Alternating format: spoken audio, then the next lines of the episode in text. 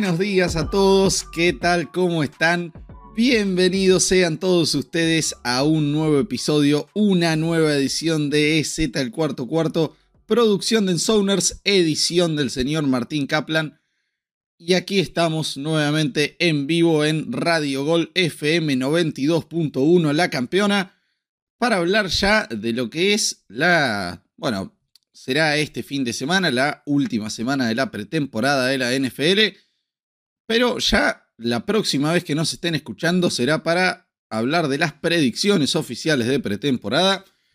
Estaremos dando el récord de todos y cada uno de los 32 equipos de la NFL, previa del el Super Bowl.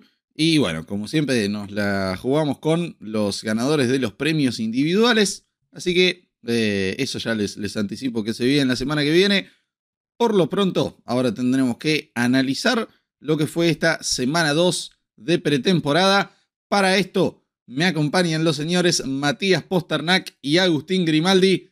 Mati, querido, muy buenas, ¿cómo le va? Hola, Lucho, buen día, buenos días para todos. Bien, bien, porque finalmente los Jets no perdieron a ningún jugador clave. No jugaron muy bien, la verdad, pero considerando que, que descansaron la mayoría de los titulares, tampoco me amargaron demasiado. Así que dentro de todo, bien. Muy bien, muy bien, me alegro. Entonces, Agustín Grimaldi, bienvenido. ¿Cómo le va? ¿Qué tal? Buen día para todos y para los que nos escuchan, buenas tardes por Spotify. Eh, bien contento. Eh, lamentablemente, Kingsbury queda todavía peor después de la actuación de play calling de, Kyler Murray, así que bueno, al final no era tan difícil hacer algo decente en, en zona roja. Así que bastante, bastante contento con, con lo que hizo el, el enano como head coach. Mejoró bastante. La vez pasada le había ido bastante mal y ahora la verdad que cumplió. Estuvo muy bien. Sí, sí, sí. Le, le- le fue bastante bien, te digo.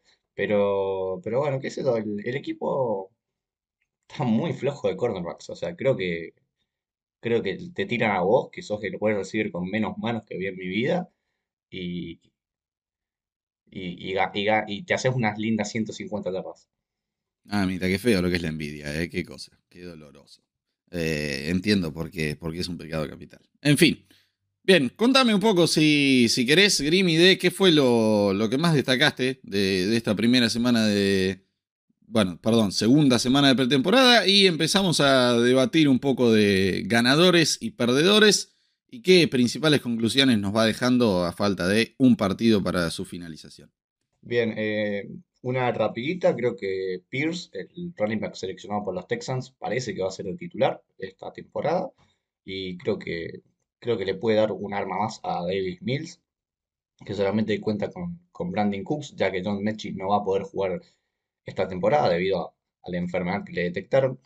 Pero lo más destacado para mí es que parece que Kenny Pickett tiene todo listo para ser titular en la NFL, por lo menos titular por sobre Mitch Trubisky y Mason Rudolph. Y me quedo con Desmond Reader, que a pesar de no haber tenido eh, ningún pase de touchdown, no tuvo intercepciones y completó 10 de sus 13 pases. Sí, eh, Desmond Reader, la verdad espectacular. Y Mati, te quiero escuchar a vos con, con lo más destacado porque después les voy a plantear una pregunta sobre el bueno de Kenny Pickett y lo que deberían hacer los Steelers. Bueno, este, algo tenía para comentar sobre Pickett, pero lo dejamos ahí para, para cuando hagas la, la pregunta. Yo me voy a quedar con el jugador de alas, Kevonte Turpin, si no me equivoco, que tuvo dos devoluciones para touchdown. Este, la verdad, siempre decimos que la pretemporada no sirve tanto para juzgar a, a los que van a ser titulares, sino para los jugadores que están buscando ganarse un lugar en el roster. Y bueno, este muchacho de Dallas lo hizo a la perfección. A diferencia del, del retornador de Seattle, que me imagino que vos ahora lo vas a comentar, que cometió un fumble gravísimo, que yo siempre digo, esas son las cosas que tenés que evitar en pretemporada. Cuando estás luchando por un lugar en el roster, eh, aparte en una posición que no es tan difícil lo que tenés que hacer. Si no puedes agarrar la pelota, al menos correte y no la pierdas. Eso es lo que creo yo. Eh, no, pero fu- fuera de chiste, lo, lo del jugador de Seattle estuvo complicado. Lucho me hace recordar el nombre porque, porque ahora se me fue, pero a mí me gustó mucho lo de Turpin. Sí, eh, Johnson, nada, la verdad que ya se, perdió su lugar en el roster. Y, y lo de los equipos especiales de Seattle en general fue muy malo. Eh, me parece que el partido de Seattle en sí no fue tan malo como parece. Eh, lo de Gino Smith no creo que haya sido de ninguna manera tan malo como se dice. Me parece que jugó un partido más bien correcto y que los receptores fueron uno peor que el otro. Eso sí que la verdad fueron todos un desastre. Pero bueno, eh, en la temporada regular van a estar dos jugadores de, primer nivel mundial como lo son DK Metcalf y Tyler Lockett. Así que la ofensiva realmente creo que se debería ver diferente. Yo, con en lo que me, me concentro realmente es en lo bien que se vio la protección de pase y que esa línea ofensiva realmente da, con qué esperanzarse. Los dos novatos en, en, ambos tackles realmente han estado mostrando buenas cosas, así que me voy a quedar con eso. En defensa ciertamente hay cosas que mejorar y los equipos especiales preocupan, ¿sí? Porque se, se mostró poca profundidad. Bueno, eso en general en todo el equipo en realidad. O sea, confío en, los número uno, tanto en ofensiva como en defensa, pero la verdad que Seattle le está mostrando casi que nula profundidad. Así que en ese sentido preocupado, pero realmente creo que el equipo va a ser bastante mejor de lo que se mostró en pretemporada, por lo menos hasta que empiecen a aparecer las lesiones, que sabemos que en este deporte son inevitables. Déjame, hacerte una pregunta sobre, sobre Seattle, pues la segunda semana al hilo que destacás eh, a la línea ofensiva. Obviamente en las dobles hiciste en cuanto a protección de pase, pero ¿cómo está el tema del juego terrestre? Tengo entendido que Kenneth Walker está lesionado, Pete Carroll dijo que lo espera de vuelta para el inicio de la temporada, pero el juego terrestre yo no lo vi muy fructífero. No, a ver, eh, no se estuvo destacando tanto la línea ofensiva en protección del juego terrestre como en el juego aéreo. Tampoco es que estuvo mostrando directamente malas cosas. Y bueno, sí, eh, lo que mencionabas, Kenneth Walker todavía no, está con, este problema. Todavía no, no, tuvo las oportunidades para mostrarse. La verdad que a, a Rashad Penny se lo estuvo más bien cuidando. Qué sé yo, no, no sabría no me atrevo a arriesgarme. Eh, desde el optimismo te digo que, confío simplemente por, lo último que vi de, de Rashad Penny en el último tercio de la temporada pasada, donde desde lo estadístico fue cómodamente el mejor corredor de la liga. Y bueno, en, un Kenneth Walker que, a ver, era el, mejor running back de, de college la temporada pasada, da con qué ilusionarse. Pero, pero, ¿Seguís sosteniendo que, le van a ganar a Russell Wilson en el debut? Ah, eso sin duda, eso sin duda. Lo profundizaremos más en, la semana que viene, episodio de predicciones, pero sin duda. Y en realidad lo primero que se basa mi, mi predicción de eso es en que estoy convencido de que Russell Wilson va a tener un mal partido. Eh, repasando historiales de grandes quarterbacks volviendo al equipo de sus orígenes. La verdad que juegan mal, tirando muy mal. Y confío en que realmente Russell Wilson tenga un muy mal partido y, y Seattle lo saque adelante. Sí, sí, pero ni hablar, ni hablar. Ya lo estaremos eh, profundizando la semana que viene. ¿Seguís dolido porque Brady le ganó a Belichick? Un poquito, sí, sí, sí, la verdad que sí. Sobre todo por la forma en que se dio ese field goal. Todo podría haber salido tanto mejor. Pero, en fin, contrafácticos. Bien. Eh, yo antes de mandarles la pregunta de Kenny Pickett quería destacar otros equipos especiales, Mati, más allá de lo de Seattle porque a mí también me llamó mucho la atención lo de Cabonte Terpin, no solo por él, que lo, aplaudo y, le tiro todas las flores que, que se merece y le corresponden, pero a mí me preocupó por el otro lado, por el lado de los equipos especiales de los Chargers, que ya la temporada pasada se mostraron, si no como directamente el peor, uno de los peores en esa faceta en toda la liga. Y la verdad que en este partido dejaron muchísimo que desear. Eh, tanto Cabonte Terpin como Dallas en general, la verdad que hicieron lo que quisieron, ya vos, Mati, repasaste bien lo que fueron las estadísticas y todo lo que logró el bueno de Terpin. Bueno, eh, algo que Brandon Staley deberá mejorar inmediatamente, lo que ciertamente se, le está complicando conseguir frutos. Y bueno, eh, unos Chargers que si quieren estar a la altura de las expectativas que se tiene de ellos para esta temporada, definitivamente me parece que no van a poder mostrar este nivel de juegos especiales. Así que cuéntenme un, poquito, muchachos, cómo lo vieron, qué, les pareció esto y, bueno, su perspectiva sobre los equipos especiales de, Los Ángeles. Bueno, la verdad que sí, preocupante para un equipo que sabemos está armado con aspiraciones al título, como, son los Chargers, o por lo menos aspiraciones a, llegar lejos. Sabemos que, en defensa sumaron mucho talento, sabemos que en ataque tienen el talento necesario. De la única incógnita, si quiere, que teníamos para, esta temporada de los Chargers era ver qué pasaba en los equipos especiales y esta actuación es algo preocupante. Pero ahora te voy a volver a llevar para los Steelers, así te doy el pie para, la pregunta de Pickett. Porque otro que me llamó la atención, va, no es que me llamó la atención, sino que me dio gusto volver a verlo, fue TJ Watt, que en cinco minutos le, alcanzó y le sobró para demostrar lo bueno que es, en especial contra los Jaguars. Este, nada, creo que fue en la tercera jugada del partido que se comió a Trevor Lawrence, llegó solo sin ningún tipo de presión. Este, no sé si podrá defender el, novato, el, novato, el jugador defensivo del año, pero nada, ya vamos a hablar de, eso la semana que viene. Así que nada, Lucho, si, si no hay nada más que agregar sobre Steelers, mandale con la pregunta de Pickett nomás. Bien, la pregunta que yo les quería plantear sobre el bueno de Kenny Pickett es la siguiente. El muchacho tiene cuatro temporadas como titular en Pitt, en la Universidad de Pittsburgh. Como freshman incluso jugó cuatro partidos, así que tiene cinco temporadas jugadas en total. Tiene 24 añitos, es decir, no es ningún pibe. Eh, de hecho, es apenas tres meses menor que Justin Herbert. Eh, y por otro lado, tenemos una quarterback room que asusta bastante y en el mal sentido, diría. A ver, si bien Pickett es el, quarterback rookie que mejor se ha mostrado a lo largo de esta pretemporada, a pesar de que solo el 18% de sus pases ha superado las 10 yardas por aire, ¿por qué no habrían de ponerlo de titular en semana 1 y determinar ya mismo si va a ser o no el quarterback del futuro? Porque con lo que va a ser la clase de quarterbacks de 2023 del draft, que se la promociona como una de las mejores de los últimos tiempos, si no casi de la historia, creo que Pickett, después de tanto tiempo como titular, jugando en el mismo estadio que en college y con 24 años, en su primera temporada, no, no te digo que, gane sí o sí Offensive Rookie of the Year, ni mucho menos. Pero si no te muestra lo suficiente como para decir, listo, este es el quarterback del futuro, con, con él estamos hechos de acá a los próximos años, ¿por qué no ir de vuelta al draft?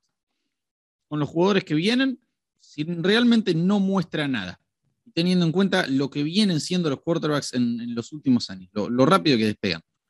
¿Por qué no hacerlo? A ver, yo creo que hoy quarterback 2 ya es. Mason Rudolph es claramente el peor de los tres que tienen. Este, yo, e, e, el único motivo que se me ocurre para que no, no sea Pickett el que arranque en semana 1 es que Tomlin por algún motivo tenga confianza en Trubisky. A ver, Mitch Trubisky fue pick número 2 del draft, si no me equivoco hace cinco años, seis años. Entonces, está bien, después pasó lo que pasó en Chicago y jugó como jugó. Este, parte de esa, de esa culpa, saben, yo se la he hecho a Matt Nagy, este, no solamente a Trubisky. Yo no creo que, que Trubisky hoy esté en mejores condiciones que Pickett. Yo creo que la gente de Pittsburgh confía más en el rookie. Yo creo que el rookie se tiene más confianza. Yo le daría la titularidad ahora Después está todo el tema, viste, de no quemarlo, qué pasa si pierde tres partidos seguidos. Yo creo que en la NFL no, no puedes estar especulando con esas cosas. Yo creo que lo elegiste a Pickett para que sea el quarterback por los próximos años, tenés que darle rodaje urgente, porque está demostrando que está listo y no es que adelante tenés un, Patrick Mahomes o tenés un, veterano experimentado eh, con, con experiencia ganadora que me decís, bueno, justifica tenerlo en el banco aprendiendo, este, como pasó en el caso de Mahomes justamente con Alex Smith. Tenés a, Mitch Trubisky, que lo mejor que hizo fue llegar a playoffs en una temporada que tenía la mejor defensa de la liga. Entonces, yo no veo ningún motivo para que, para que juegue Trubisky en vez de Pickett.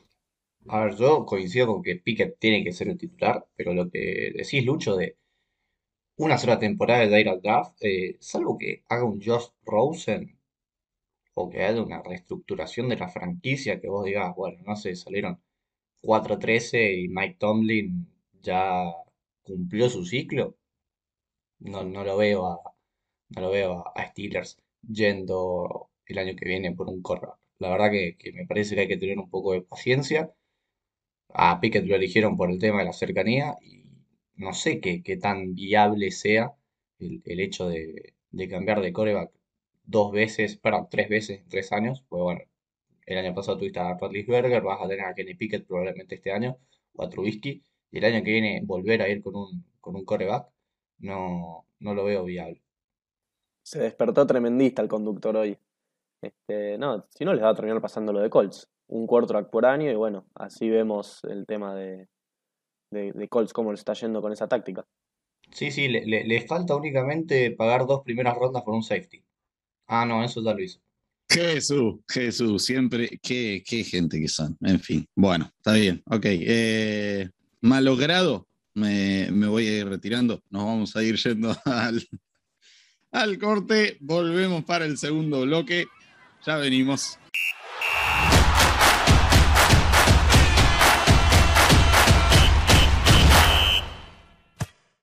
Aquí estamos con el segundo bloque y les recuerdo de ir a seguirnos en todas nuestras redes sociales, arroba en Sonars en Twitter, en Sonars.ok, tanto en Facebook como en Instagram, y visitar la página web en Sonars.net, además de ir a seguirnos en las redes de este podcast, arroba podcast SC, en Twitter y ahora también en Facebook y en Instagram. Así que vayan a visitarnos en todas las plataformas. Muy bien, vamos ahora sí adelante con el segundo bloque. Y muchachos, muchachos, vamos a hablar un poquito de lo que fueron las novedades de estos últimos días. Se anunció este martes que eh, tanto Chase Young como eh, JC Jackson estarán fuera por, bueno, eh, Chase Young fue colocado en, la lista de, de, reservas y PUP, Physically Unable to Perform, Así que estará afuera por lo menos durante las cuatro primeras semanas, mientras que JC Jackson se sometió a una cirugía en el tobillo y se perderá entre dos y cuatro semanas. Así que la pregunta es, señores y señores, ¿qué lesión o qué pérdida creen que tendrá mayor impacto para su equipo en el comienzo de la temporada? Yo creo que la de Chase Young, eh, primero que nada porque se notó cuando no estuvo el año pasado, o sea, creo que si bien la línea defensiva de Washington tiene muy buen talento, creo que Chase Young eh, es el mejor de, esos cuatro. Se notó mucho cuando, cuando estuvo fuera la, temporada pasada y, creo que creo que, es el alma de esa defensa, necesita volver. Y creo que, que los Commanders lo van, a, lo van a sufrir, lo van a sufrir estos cuatro partidos sobre todo por, por el liderazgo que también te aporta. Creo que Daisy Jackson, si bien es una pieza muy importante en nuestros nuevos Chargers, hay, hay jugadores que, pueden dar el salto por él, tanto Joey Bosa como, como Khalil Mack ahora que, está en el equipo. Bueno, Derwin James ni hablar, pero, pero creo que, entre los dos, creo que Young es, es más importante para su equipo que JC Jackson. Sobre todo teniendo en cuenta que JC Jackson todavía no juega ni un solo snap en, en el equipo de Los Ángeles. Bueno, Grimi, se ve que hoy estamos en la misma página, pues yo iba a decir algo, algo muy similar, la verdad. Este, no tengo nada en contra de Chase Jackson, me parece un jugadorazo, pero la realidad es que en Chargers hay gente que todavía no le conoce la cara. Eh, Chase Young es, si no es el, jugador franquicia de, de, los Commanders, le pega el palo. Este, desde que lo eligieron, cada vez que estuvo en la cancha fue dominante y cada vez que él no está, el equipo eh, pierde mucho, mucho nivel. De hecho, yo creo que si llegaron a, playoffs hace dos años fue en gran parte por Chase Young y la defensa. Este, ni hablar de que la ausencia de, Young sí o sí va a ser por las primeras cuatro semanas de, competencia. Chase Jackson creo que podría volver para, para la primera o la segunda semana. A ver, Chase Young se pierde el partido con Jaguars, con Lions, con Eagles y con Cowboys de base. Podría recién reaparecer contra Titans. Yo creo que contra Jaguars no lo van a extrañar por lo que vi de, Jaguars hasta ahora, que no, obviamente no, es que no, les gustaría tenerlo, pero creo que el front seven de Washington puede hacer una muy, muy buena tarea igual sin Chase Young contra, contra Jaguars. Pero en esos dos partidos divisionales, semana 3 con Eagles, semana 4 con Washington, van a necesitar del talento de Chase Young, van a necesitar de su liderazgo y lamentablemente no lo van a tener. Bien, eh, yo voy a presentar la contracara entonces, porque JC Jackson podría estar afuera entre dos y cuatro semanas.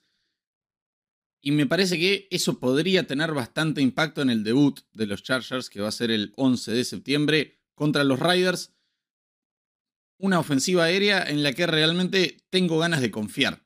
Eh, con Derek Carr, que con Mati le, estuvimos tirando las, las flores que se merece a lo largo de la temporada pasada y la verdad que tiene herramientas a las que tirarle, pero como para tirar manteca al techo, la verdad.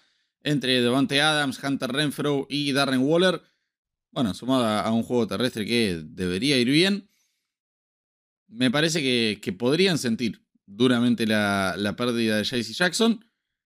Veremos. Eh, yo confío, lo, lo, veremos en el próximo episodio, en unos Chargers que van a estar compitiendo por la AFC. Si realmente quieren estar a la altura de ese rótulo, deberían ganar ese partido como locales, con o sin JC Jackson. Contra los que sí lo van a sufrir y muchísimo, y me parece que ya le, voy anotando la victoria a quienes van a ser locales en ese partido, es contra Kansas City. Veremos, veremos qué pasa. Coincido con ustedes en que los, los que más deberían sentir esa pérdida son los, los Commanders. Pero no, no creo que sea para nada menor la de JC Jackson en Chargers y estaría un, poco preocupado si fuera ellos, sobre todo considerando el, calibre de las dos ofensivas contra las que arrancan. Pero bien, va, igual si se pierde solo dos semanas JC Jackson, va a llegar al partido contra los Chiefs. Pero veremos. no, sé si, si, les pasó lo mismo, pero cuando tuvieron que decir Commanders, no, no, no, no les dio algo. ¿Qué, qué nombre inviable, hermano. Te juro que al lado de Washington Football Team prefería cualquier cosa. No, pero Washington Football Team no queda mal. O sea, te, hace acordar un club de la Argentina, por ahí si, si querés decir. Eh, ¿Qué es eso? Club Atlético Washington. Pero, pero. Parece un equipo que no le pagaron la licencia. Sí, coincido con Mati en esa. Bien, eh, vamos a hablar un poquito entonces de, ahora sí, la, la gran novedad de, de esta última semana, lo que fue el anuncio de la suspensión definitiva de, de John Watson. 11 partidos. 11 partidos y yo debo decirles eh, la cuestión por la que me parece más grave. A ver, les voy a tirar una, una teoría conspirativa que no sé cuán conspirativa es. Se sentaron en la mesa la NFL y la NFLPA o bueno, de John Watson y compañía, a negociar la, suspensión y habían llegado a un acuerdo en 12, en duplicar la suspensión. Más, les digo que no había chance de que fuera, simplemente porque entonces la NFLPA podía presentar un, juicio, eh, no, no ante la NFL, o sea, ante Corte Federal, es un juicio de verdad, y la verdad que viendo lo que son los antecedentes de los dueños de la NFL, de Robert Kraft, de Dan Snyder, etcétera, etcétera, yo realmente creo que ellos no querían que se les diera vuelta el boomerang y que se terminaran comiendo a ellos una sanción que fuera uno a saber en qué terminaba. Para mí el, el techo claro estaba en 12. Entonces se plantó la NFL y dijo, bueno, 12. Después miraron el calendario y dijeron, ah, no, pará. Si ponemos 12, de John se pierde el partido de vuelta a Houston.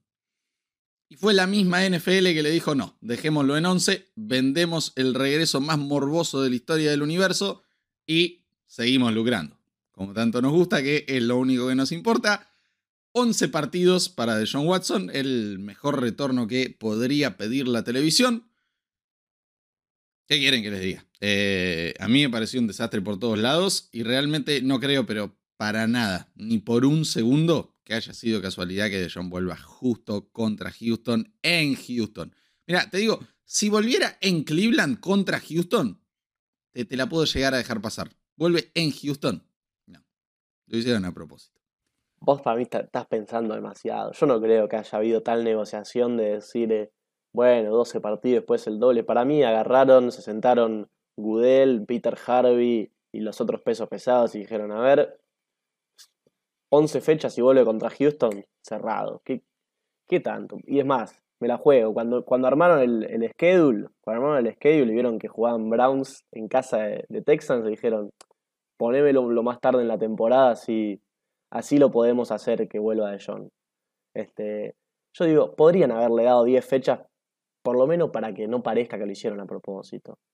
Podrían haberle dado 10 fechas y decirle por, por, debajo de la mesa, le decían, che, Cleveland, mirá que digan que tiene que, tomarse una semana para, volver, algo así.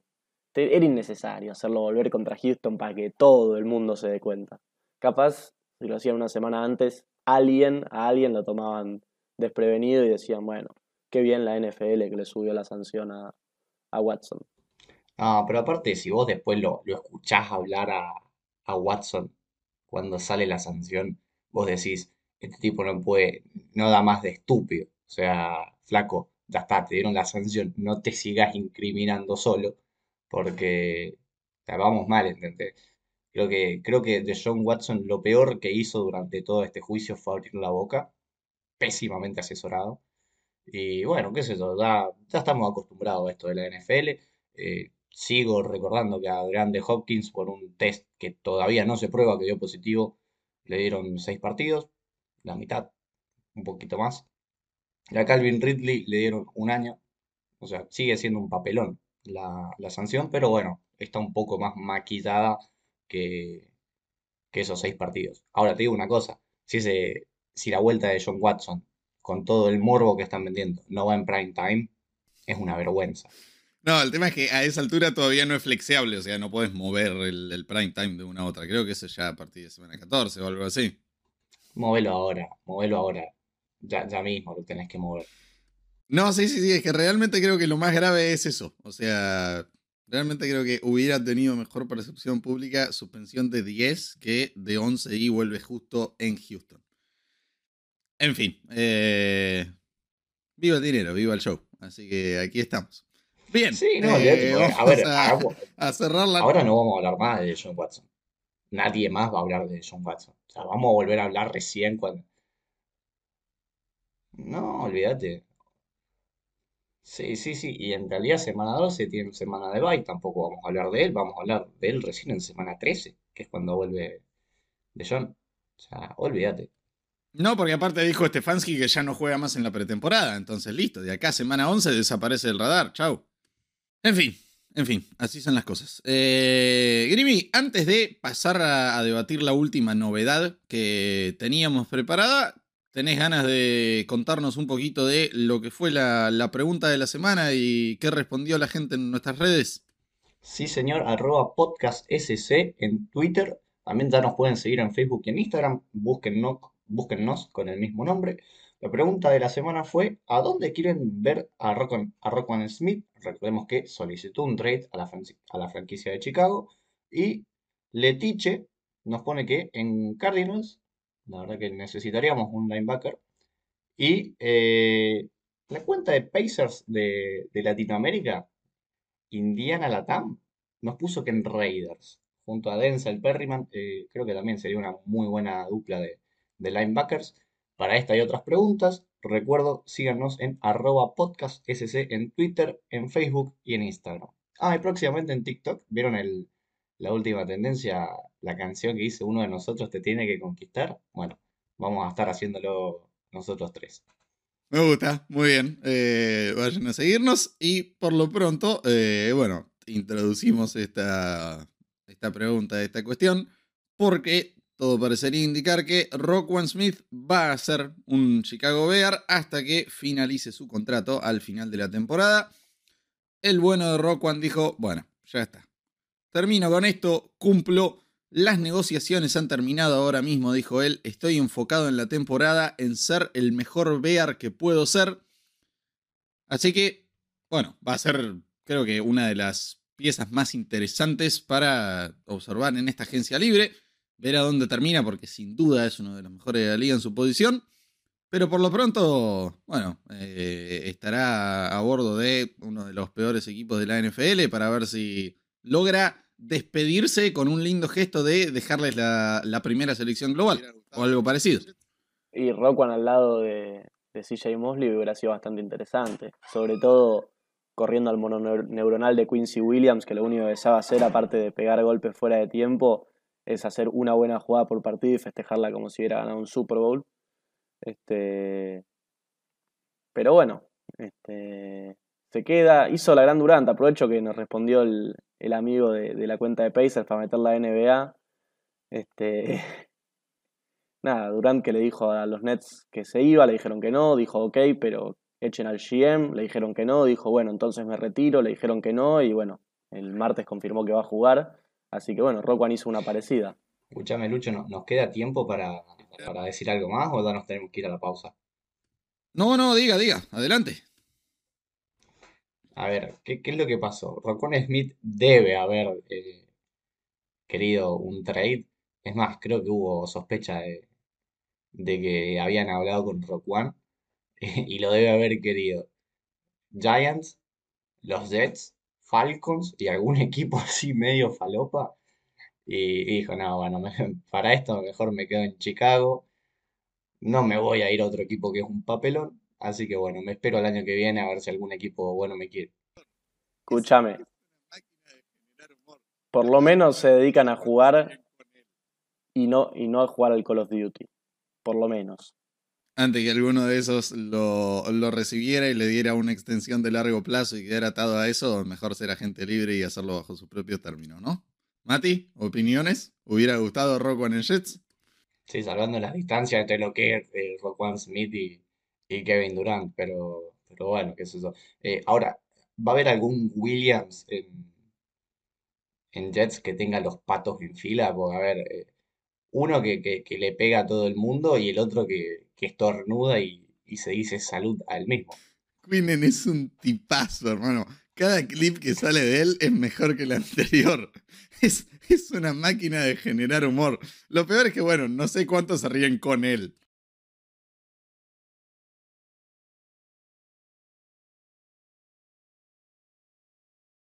Qué hombre Quinn Williams. Bueno, bien, señoras y señores, nos vamos a ir eh, retirando. Volvemos eh, para el último bloque. Ya venimos.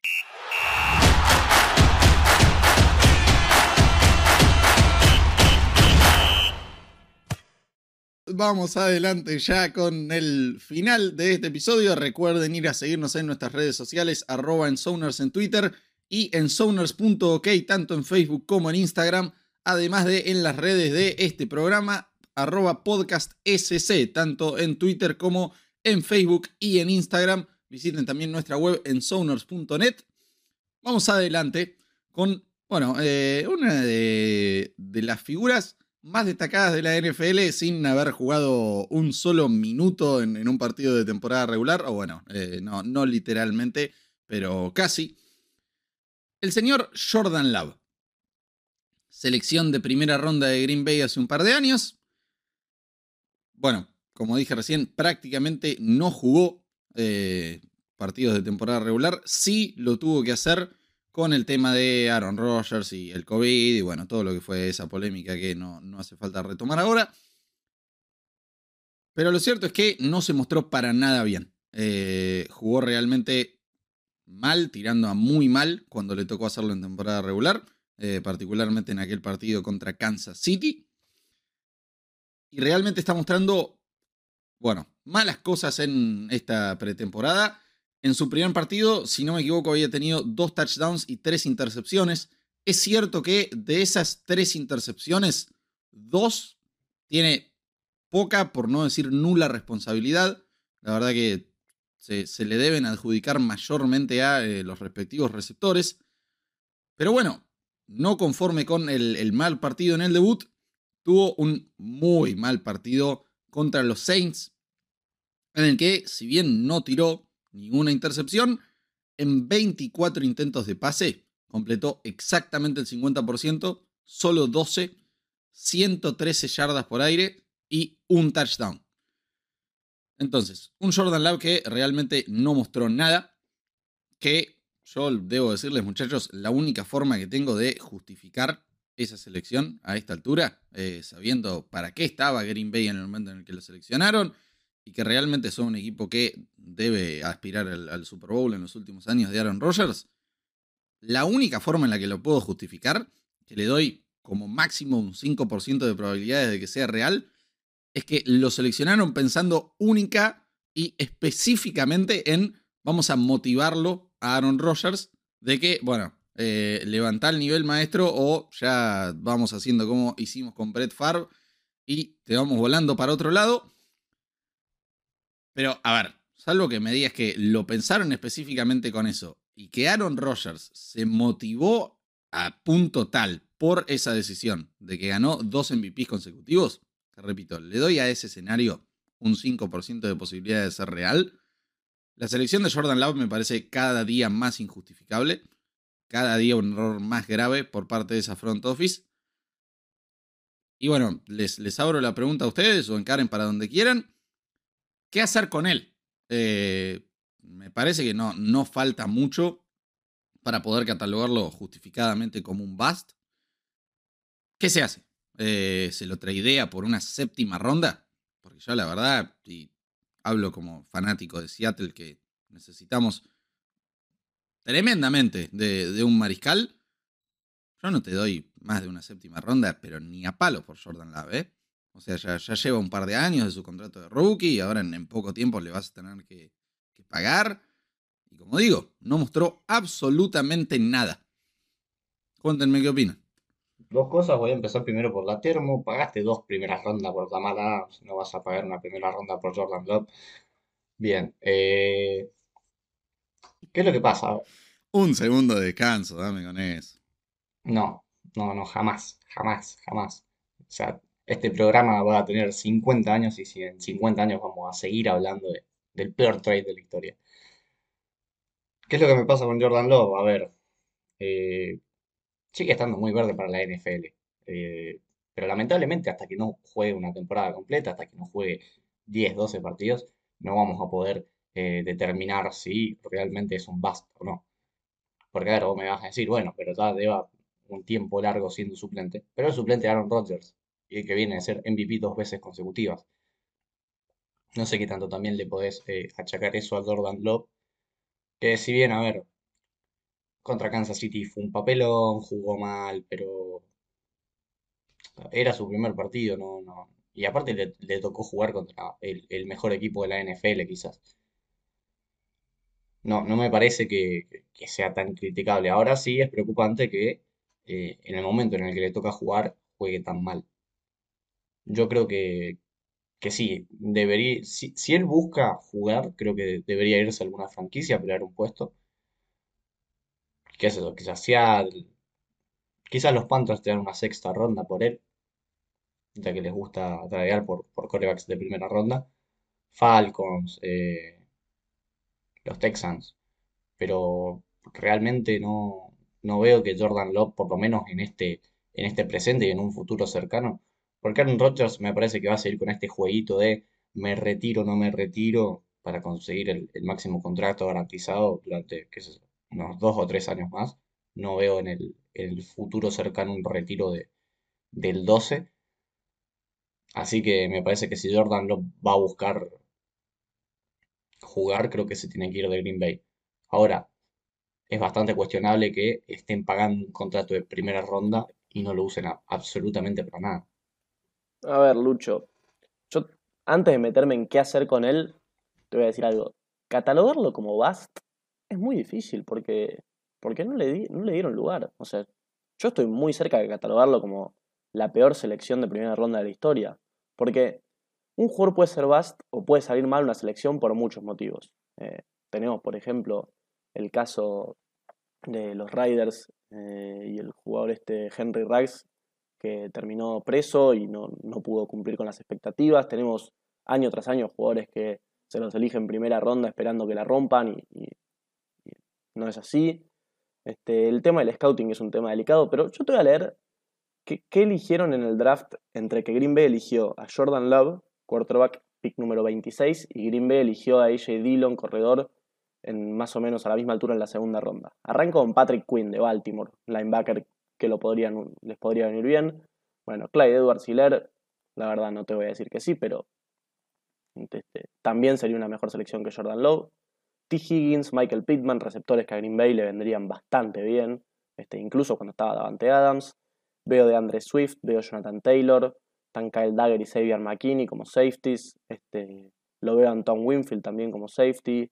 Chase Claypool, Trevon Diggs, Cam Akers, Jalen Hurts, el segundo cuarto que salió, el cuarto que salió después de, de Jordan Love, por ejemplo.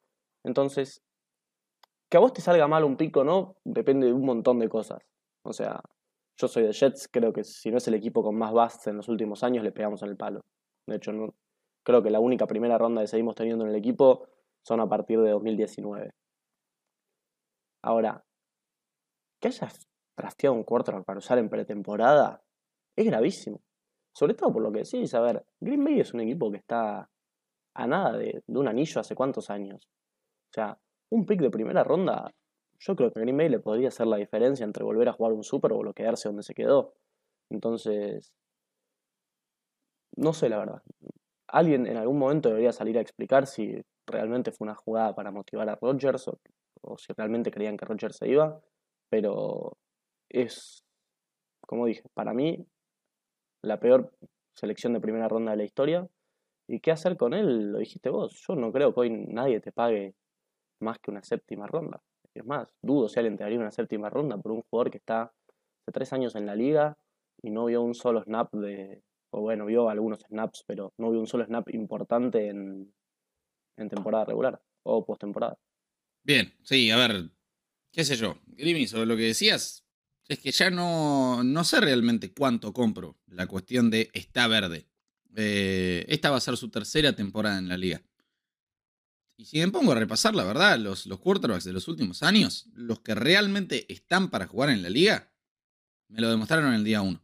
Eh, no, no, no te hablo de Patrick Mahomes que debutó y fue MVP, pero andar realmente para donde quieras. Eh, Justin Herbert, Joe Burrow, Lamar Jackson, no, no te hablo de que en su segunda temporada y su primera como titular también fue MVP. Eh, sus primeros partidos en su temporada de rookie, salvo el partido de, playoffs contra los Chargers, que la verdad fue muy pobre, ya había mostrado buenos destellos. Eh, Baker Mayfield mismo, primera temporada y ya te tiró 27 o 28 pases de touchdown, había roto el, el récord para pases de, un novato. Me parece que, bueno, eh, después se supone que dos años detrás de Aaron Rodgers, algo deberías aprender. O por lo menos siempre se, se habla de cómo le sirvió al, al, mismo Rodgers o cómo le sirvió a, a Patrick Mahomes sentarse detrás de un veterano. De semejante calibre, uno creería que sí, algo deberías aprender, que no debería estar tan verde. Qué sé yo. A mí sí me, me preocupa por todos lados. Así que, en fin, bien, a menos que quieran agregar algo más. Por lo pronto, señoras y señores, vamos a hablar un poquito de esta tercera y última semana de pretemporada que se viene. Muchachos, cuéntenme un poquito cuál es el partido que más expectativa les genera, qué es lo que más tienen ganas de ver, eh, qué conclusión les, les quedó por sacar y creen que se le va a resolver en este tercer episodio de pretemporada. Yo tengo ganas de ver Bills Rams el 8 de septiembre, la verdad. Ya, como dijo Grim, esta, esta semana está de más. Eh, más allá de esas dos competencias de quarterbacks, no hay mucho, mucho más interesante por ver. El caso Ravens, que hace 22 partidos de preciso no pierden, este, pero no es un partido así que me llame la atención, sino más que nada ver el resultado, a ver si finalmente se les corta ese racho, si van a seguir por un año más con ese invicto. Eh, y realmente no mucho más. No sé, Lucho, ¿vos tenés algún partido así que tengas marcado? Yo creo que no quedan muchas dudas para, para contestar en esta pretemporada. Creo que la única que queda así más o menos relevante es la del quarterback de, de Seattle, o sea, si Dina Smith o, o Drew Locke. De hecho, bueno, ayer lo escuchaba a Pete Carroll y decía que ¿por qué, por qué definir tan rápido el, el puesto de, de, titular? Yo creo que se van a terminar decantando por Gina Smith, por más que Drew Locke está haciendo un, un muy buen trabajo. Creo que el liderazgo y la experiencia de Gino Smith va a terminar pesando sobre, sobre Drew Locke, sobre el talento, muy entre comillas, de, de Drew Locke, que sí me parece mejor que el Gino Smith. Pero fuera de eso no, no tenés mucho más. Bueno, sí, el, el QB en, en, en, Pittsburgh, pero ya me parece que, que, está todo bastante definido. Creo que, que los spots que, que quedan en, en, cada equipo ya están prácticamente definidos, salvo que tengas una actuación realmente increíble de algún jugador que, que no lo tenías por ahí, no lo tenías en el radar. Creo que ya está todo bastante definido tras dos partidos y, no creo que haya mucho para ver este, este fin de semana. A ver, sí, por ahí vas a ver a tu equipo, por ahí te puedes enganchar con algún que otro partido, pero me parece que este partido ya, ya sobra. O sea, si ya sobraban cuatro partidos, me parece que tres también sigue siendo bastante. No realmente, a ver, me, interesa como fanático, sí, ver cómo se resuelve lo de Seattle, que creo que, se va a decantar por Gino Smith. Mirá, si estuviéramos en temporada regular, te diría que ese Packer Chiefs va a ser una locura, pero no juegan ni Aaron Rodgers ni Patrick Mahomes. Y que esa revancha del Super Bowl entre Rams y Bengals va a ser interesante. Pero la verdad que después de, lo que mostró en el último partido, eh, con, solo dos recepciones para 28 yardas y un touchdown, yo tengo ganas de ver Chargers Saints y verlo nuevamente a Chris Olave. Así que sí, esas son mis, mis expectativas para esta tercera semana de pretemporada. Y bien, muchachos, eh, si les parece, a menos que, tengan algo más para agregar, con eso ya nos vamos a ir despidiendo. Eh, ¿Algo más que quisieran comentar?